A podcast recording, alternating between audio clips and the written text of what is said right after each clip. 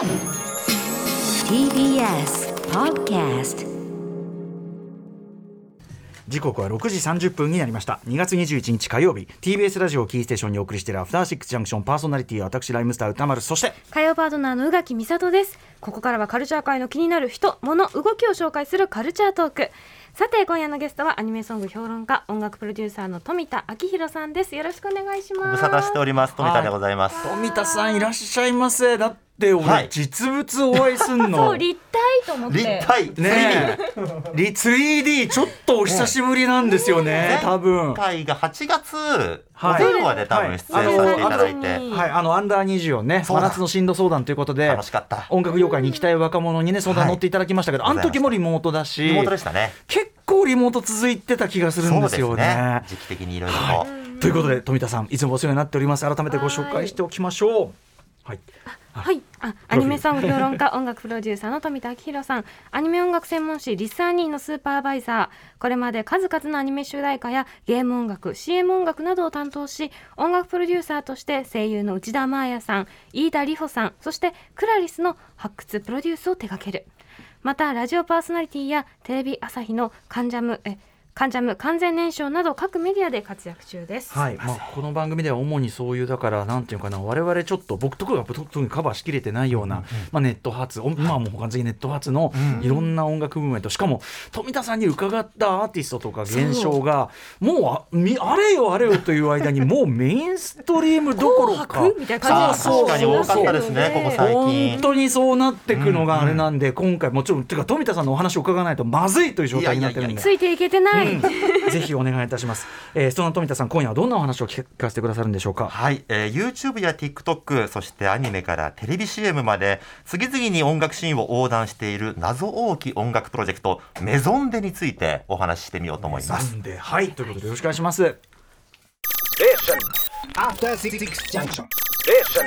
After Six Junction. 生放送でお送りしていますアフターシックスジャンクション今夜のゲストはアニメソング評論家音楽プロデューサーの富田明宏さんです。よろしくお願いします。はいよろしくお願いいたします、はい。えー本日は音楽プロジェクトメゾンでメゾンがあのまあ大文字で、はい。で DES でメゾンで、はい。ということなんですそうがですね。どんなプロジェクトなんですか、はい、これまさにプロジェクトと呼ぶにふさわしいと言いますか、まあ、こうアーティスト名のところにこうメゾンでフューチャリング何々とクレジットされてるんですけども、これやっぱ概要をまずご説明すると、うん。えーメゾンで2021年2月に、えーまず YouTube のチャンネルがオープンしました。うん。でこのコンセプトというのがどこかにある架空のアパート6畳半の部屋がこうたくさんあるという設定でで曲を作る人と歌う人がそこで出会ってオリジナル楽曲を発表するっていうコンセプトでさまざまなコラボレーションであったり楽曲が生まれ続けていると。でこの番組でもご紹介にされたことあるみたいなんですけれども、2021年5月にリリースした「弱音吐き」フィーチャリングワヌカあすみが2021年 TikTok で最も使われた楽曲に DJ コーがミックスとかですからね。そう。そうですよね。うん。っていうのがあって、まあ、SNS 上では、まあ、音こう音楽を代表するヒット曲になったんですけどこれこの年 BTS とかん。YOASOBI を抑えて楽曲別でもアーティスト別でも2021年投稿で1位を記録。すごい。しかもこれねあの浦井さんはそれと知らずにちょっとお仕事で、なんかあったみたいですよね。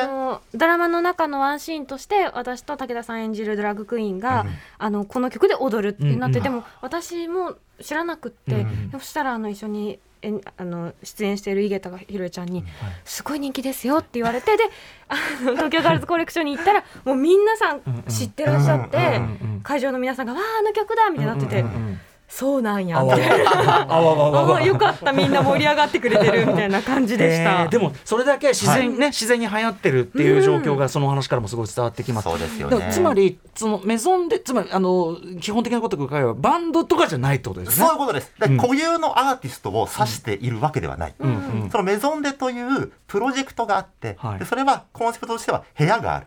それはろ6畳半である。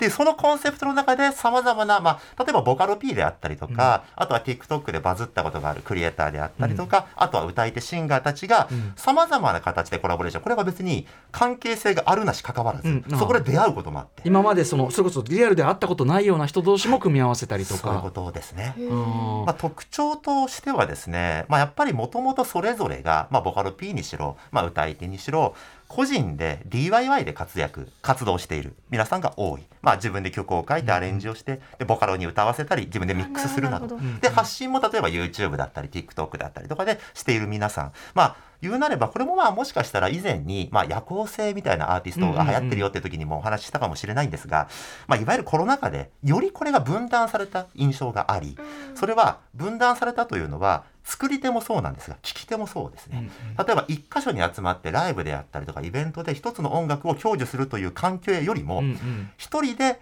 誰かが作った音楽を一人で聴くみたいな関係性の中でその分断みたいなものリスナーも送り手も分断していたみたいなものをうん。このスケール感6畳半という環境であったりとか、うん。これはまあコンセプトですね言っちゃえば、そこにまあ自分とシンクロするような空間を作って、まあ、一人一人に届けるようなスケールの音楽を作る。これがコンセプト。だからバカでかいスケールの音楽を歌うためのコンあのプロジェクトじゃないんですよ。じゃあ歌われてる内容とかも割とその6畳半感みたいなものを意識してる感じ、そんな感じです。とても身近な。はい、身近な日常の機微であったりとか、はいまあ、そういうことですね。あとはその日常の中で何を感じるであったりとか、うんうん。何が幸福かとかそういったことをテーマにしているので、まあ、昔で言うところのこれ例えばもうちょっと古くすぎるかもしれませんけど、四畳半フォーク的な。4畳半フォークが6畳半なんだろうね。6畳半ミュージック。ミュージックになった、うん、なったっていうことですよへね。ー。まあ、四畳半フォークってまあ70年代とか。でも、ええ。そのメゾンデってつまりそのはい。なんとか層みたいなことじゃないですか、そうですそうですそうです。なんとか層みたいなものをはい。仮想で作って、はい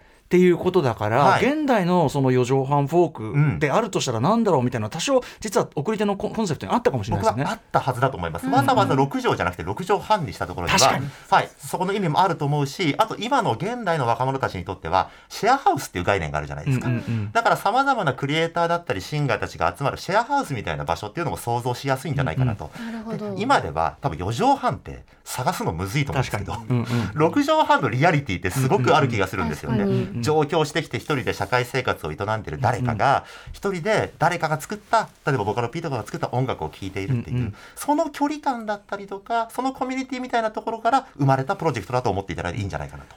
ちなみにですねあのちょっとだけ生々しいあの、はい。話をすればこのプラットフォームってどどこがやってるんですか？ですよね気になりますよね。なります。これあの管理人という方がですね、はい。まあいらっしゃいまして、うん。まあ分かりやすく言うとですねまあなんだろうな。まあ素性は明かしてません。うん、明かしてないんですが、うん。まあ調べればすぐ分かります。うん。えーまあいわゆるソニーミュージックレーベルズがですね、うんうん実は手掛けているプロジェクトであるということはもう調べればもうすぐ分かることではあるんですけども。さんがじゃああなたとあなたやってみたら面白いんじゃじないみたいなでもある種管理人というか。でもそこで例えば今までだったら、はい。それこそまあわからない。あの秋秋元康 P が、うん。とかつんく P がはい。こうやってこれとこれっていうそのディレクションあさすがみたいなのがあったけどその人はあくまでこう前に出ずにまあはい。レコード会社の人が今までやってきたことなんだけど多分そうですね。これとこれを組み合わせてみたいのは、なんだけどあえてそこを本当に打ち出さずに、はい。場を提供しますぐらいの感じにしてるっていうか。そういうことですね。ある種実証実験のような。はあはあの例えば、えーすでに関わりのある、えー例えばボカロ P だったり歌えてでという限らないと言いましたけれども、本当にそうで例えば、あの過去にこの番組でも紹介した山であったりとか、カフであったりとか、うんうんエメであったりとかっていうシンガーも実は参加してるんですけども、うん。このメゾンでじゃないと多分歌わないような曲を歌っていて。かなり新しい化学反応みたいなものが生まれている。ある意味で言うと本当に場所を与えただけなので、面白いことが生まれているこれが今ヒットしているという感じですね。あとなんかそのむもし仮にもちろんね多分優れたそのはい。座組を考えるのだって当然センスだし、はい。ディレクションの、まあ、才能っていうかな、そのあるんだけど、うん。昔みたいなそトップダウン型の P がいてトップダウンのなんかみたいのがあんまりよく見えない時代っていうか、ん。ん。うん。それも明らかに意識してんのかなっていうか、い。自然発生的そうですね。であるとか自然発生的少なくとも見えることうんうん。が大事ってことかなみたいな。そうですね。でしかもそれはおそらくはリスナーの皆さんが普段から例えば TikTokYouTube だったりとかで見つけているクリエイターであるシンガーたちであるっていうことも重要だとだ思うんですよね。から自分身近そうか、はい。自分たちも発見したばっかりの人を、まあある意味レコード会社だって発見して同じですよね。でこうとこう組み合わせたら面白いのこと起こるんじゃない？っていう。でその結果ははっきり言って、はい。その誰でも読めないことなんだから、はい。やっぱその実験場でやることには変わりない。そうですね。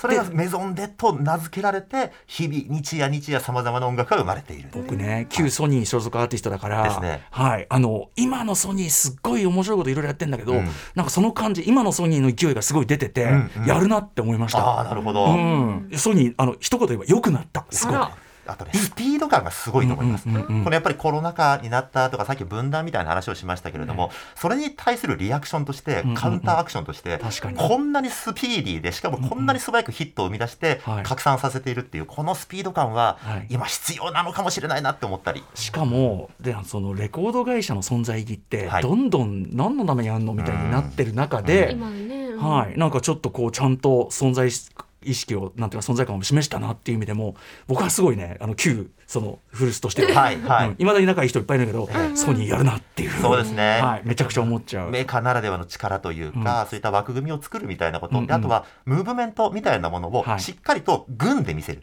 うんうん塊みたいなもので見せるっていうことも、はいはいはい。散髪じゃなくてね。はい、散髪じゃなくてっていう、これはやっぱりシーンを生む、ムーブメントを作るっていう意味では、非常に僕は重要な活動だと思ったりはしてますね。これ聞かれるのは基本的にじゃあ TikTok、SNS が多いということですか？そうです。うん基本的には。でもやっぱり TikTok 発信の曲がすごく多くて、うんうん。で弱音吐きとかもそうですけれどもやはり TikTok での再生回数動画での使用回数みたいなものでぐぐぐーっと伸びてブレイクするみたいな感じがやっぱり多いですね。これその音楽的にこういうのが多いとかそういあるんですか、特徴っていう。まあ、言うなればこのコンセプトの中にある6畳半で生まれた音楽っていうこと以上にうん。音楽性の個性はないです。言っちゃえば特有の音楽性もなくアーティスト性もない、うんその言うなれば6畳半のスケール感とあとはもしかしたら一人で聴いてくれているリスナーのために届けられるっていう、その雰囲気のみがある種の音楽性と言えるかもしれないなと。じゃあまあ巨大な世界観とかファンタジックだったりとかそういうんじゃなくてっていうところぐらいが共通してて。そうですね。世界平和っていうよりは、はい明日も頑張ろうやみたそいうなそうそうそ多いみたいうな。そうですねただただですねそういう音楽をメッセージとして、まあ、コンセプトでやっているにもかかわらず世界中に届いてしまうっていうところが僕はロマンがあるっていうことです。ね。はい、あの6畳半で生まれた音楽そのコンセプトでやってるだけど日本中のこれだけの人に聞かれていてブレイクもしていて世界中に届いてしまう、で今現在のテレビ CM にも起用されている、アニメの主題歌にもなるっていうこの可能性にやはりロマンがあるなっていう、はい、本当にだってそのねあの部屋の中で作ってるでしょうからね。そうなんですマジで。ガチで、実際僕も若いボカロ P、中高生とかと連絡取り合うともう本当にあのいわゆる子供部屋で曲作ってたりみんなするんですよね、うんうんうんうんだからその感覚の延長にあるものだと僕は思ってますね。はい。ちなみにはい。とはいえ、共通点ないとはいえ、はい。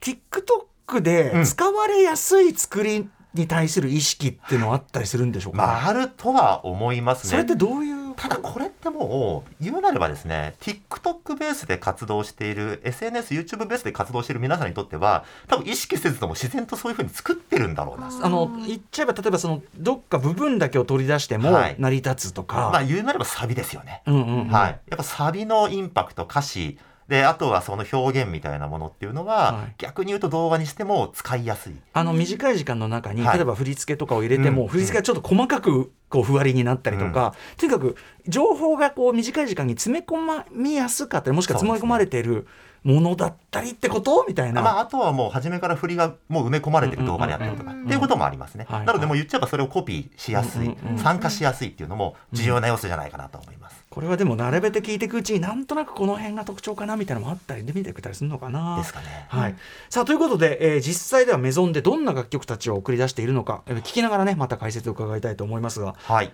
最初何いきましょうか？そうですね。もうすでにこれもだいぶブレイクしてる曲なんですけれども東京シャンディランデブーフィーチャリングカフ積み木という曲をご紹介しようと思います、うん。えーテレビアニメうるせえやつらこれはまあ令和版のうるせえやつらですね、えー前のクールから実はオンエアされていて今2期がオンエアされてるんですけれどもこの前のクール、えー第1期のエンディングテーマでございます、えー昨年10月21日に配信されましてでバーチャルシンガーとしても、まあ、注目されているということでこの番組でも紹介したカフが参加しているんですけれども、カフはですね今までの音楽性とはかなり違う。ほうほう。非常にこう都会的で、うん。ちょっと早口なふわりで,、でなおかつハウスっぽい要素あとディスコっぽい要素それをかなり令和っぽい感じでミックスした楽曲を歌っているので、ぜひ聴いてみてほしいなと思います。では曲紹介お願いします。はい、えーメゾンでフィーチャリングカフ積み木で東京シャンディランデブー可愛いですね、えー東京シャンディランデブーフィーチャリングカフ、えー、みつつみきをつみき。ごごいただきました。はい。まあでもすごいあのめちゃくちゃイケイケなそうですね。かなりアッうんパーな感じの、でもやっぱこのテンポ感だったりとかふわりの感じメロディーラインっていうのはやはり今っぽいんですけど、うん。でもどこかちょっとセンチメンタルな懐かしさみたいなものも感じさせるメロディーラインだったりアレンジも意識していて、うるせえやつらですもんねだってね。まさにうるせえやつらなんですよ、でねちゃんとここれさっきコンセプト優先で僕まるでメゾンでっていうのは話していますけれども、クリエイティブすっげえしっかりしてます。はい、だからあのこれちょっとやっぱお話しさせていただくとうるせえやつらってとてつもないファンがいるのと、うんうん。歴史がとんでもなく長いじゃないですか。うんうんうんでこれオープニングの方の「あいうえ」っていう曲もメゾンデが担当していて、こちら南桜餅で作ってるんですけども、ちゃんとうるせえやつらなんですよ。うんうんうんでうんうん。やっぱりラムのラブソング40年前のあのはいはいはい印象がすごく大きいのか、うんうんうん。なんだラムのラブソングじゃないのかとかっていう意見も当然あったんですが、うんうんうん。ちゃんと歌詞を見てくれと。うんうん。もうワンコーラス目ラムちゃんの心情を歌ってて、うんうん。コーラス目は当たるの気持ちを歌っていて、で歌詞の中にうるせえやつの登場人物の名前が隠れてたりとかするんですよ。クリエイティブ的にもやっぱりファンのちゃんと気持ちをくすぐるし、うるせえやつらってそもそもその70年代80年代的に生まれた時って、はい。めちゃくちゃ革新的なことをしてたんですよね、音楽的にもテクノポップだったりとか、最新鋭のシンセサイザーを使ってるっていう、その革新さみたいのも合わせ持ってこのメゾンデが音楽を作るっていうところに意味をぜひ感じてほしいなっていうのは旧来のアニソンファンにも思ってしまうな、はい。はい、だからやっぱディレクションが管理人がやっぱりなかなかむちゃくちゃすごいと思いますやつなんだな。仕事ができる人。一人とは限らないけどねやっぱね。かもしれませんね、その管理人とは誰なのか。はいさあということで、えーさらに曲聴きましょうか。はい、もう一曲はですね、インフィニット featuring 空音 meiyo というですね、楽曲をお聴きいただきます。えーこの曲、えートヨタ自動車新型カローラシリーズの CM ソングなので、もしかしたら意図せずテレビで聞いたことがあるかもという感じですね。えー2022年12月17日に配信されました。えーまあ、メイヨですね。まあ、あの、TikTok 流行語大賞にもノミネートされて話題となった、何やってもうまくいかないで、2021年にメジャーデビュー。実はもともとドラマーだったりとか、うんうんバンドマンだってキャリアもあったりする方です。で、プラス、ソラネさん、えー2001年生まれで、兵庫県尼崎市出身のラッパーですね。で、第14回の高校生ラップ選手権にも、えー出場しているということで、まあ、これ名古屋の方に参加されたそうなんですけど、で、高校在学中、えー2019年7月にリリースしたファースト EP、 Mr.mind が、そのクオリティの高さから非常に話題になって、以降ですね、もうリリースの量、あと客演もバシバシ決めている、今若手の勢いのあるラッパーでございます。ということで、実はですね、両者とも一度も顔を合わさずに曲を作ってそんなことある、これがやっぱり今っていう感じがしますよね。うんでまさに、ろえー架空の6畳半ミュージックという感じがしまして、まあ、テレビ CM でオンエアされて一気に話題になりました、えー近未来的なサウンドスケープとポップなメロディーラインが気持ちいい、まあ、ラップも気持ちいい一曲になってますね。はい、では曲紹介お願いします。はい、えーインフィニットフィーチャリングソラネメイヨはいインフィニットフィーチャリング、えー、ソラネメイヨお聴きいただいております、はい。めちゃめちゃいいですね。いいっすよね。きすごいメメロがはい。す,、すごくん。印象的に残るし、なんかすごい新しい才能を感じますそうですね、このサビメロの乗りやすさ、うん。歌いやすさみたいなものっていうのはかなり、まあ、そうまさに新しい才能ってうん、なんかありそうありそうでない感じっていうかないような感じしますよね。はい。なんかすごいなと思いました、はい、うん。まさにこれもメゾンでのうん。一側面でございます。皆さんだからメゾンでって見たらちょっとね、はい。あの何が出てくるかわからないわけだから、うんうん。ちょっと聞いて注目してっていう感じですかね。そうですね。恐るべしソニー。はい、えー、といったあたりで最後に富田さんからお知らせことなどありますか？はい、えーと、この後もですね、私21時から生配信に出演などあるんですけども、詳しくはツイッターの方をご覧いただければ情報ありますので、ぜひフォローして見てみてください。はい、富田さんいつもありがとうございます。今夜のゲストはアニメソング評論家、音楽プロデューサーの富田明宏さんでした。富田さんまたよろしくお願いします。お願いしますありがとうございあましたそして明日のこの時間はプチカシマさんとダースレーダーさん登場お二人が監督出演しているドキュメンタリー映画劇場版選挙なんですについてお話を伺います After 66 Junction.